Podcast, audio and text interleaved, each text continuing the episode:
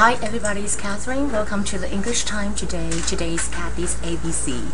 It's Thursday today. I'm sorry I was absent yesterday because I was kind of busy yesterday. But today I want to talk about one, another, the other, or the others.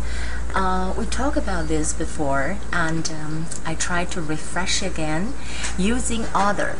Um, how do you use when you have two persons? You use one, the other. But if you have three persons or three objects, you use one, another, the other. For example, I said two countries border on the United States. One is Canada, the other is Mexico because we only have two countries here. If I said uh, there are three countries border on the United States, I would say one is Canada, the another is Mexico, the other is blah blah blah well, California, but California is not a country. so anyway, and then uh, for example, I said um, I have three friends. One is David, another is Mary, the other is Jack. When you have three or more than three, you use this term. But if you have only two, you use uh, one and the other.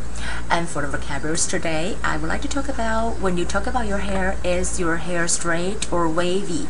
Uh, my hair is kind of wavy. Wavy 就是有波浪的，but it's not so curly, but it's wavy. Straight 是直的。Okay, ambitious. She's very ambitious. We use that term all the time.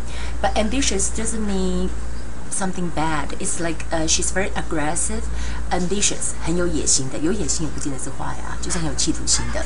Artistic。 哦，很有艺术的啊，这是个很有艺术感的东西。It's very artistic. Okay, boring, boring. We use the term all the time. Uh, sometimes the children will say, "Oh, it's so boring." Oh, how do you like the movie? It's boring, boring, boring, boring all the time. So uh, you better learn the vocabulary.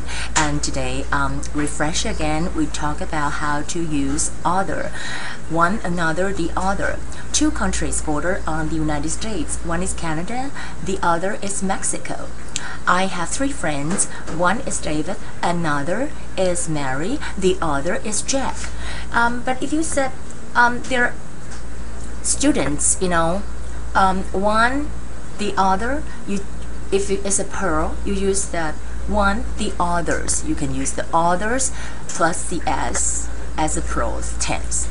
Okay, that would be the English time for today, and it's very hot in Taipei. I don't know whether um, the weather is hot in Beijing, Shanghai, or Hong Kong, or the United States, but I hope you guys have a great day, and tomorrow is TGIF again. I can't wait. How about you?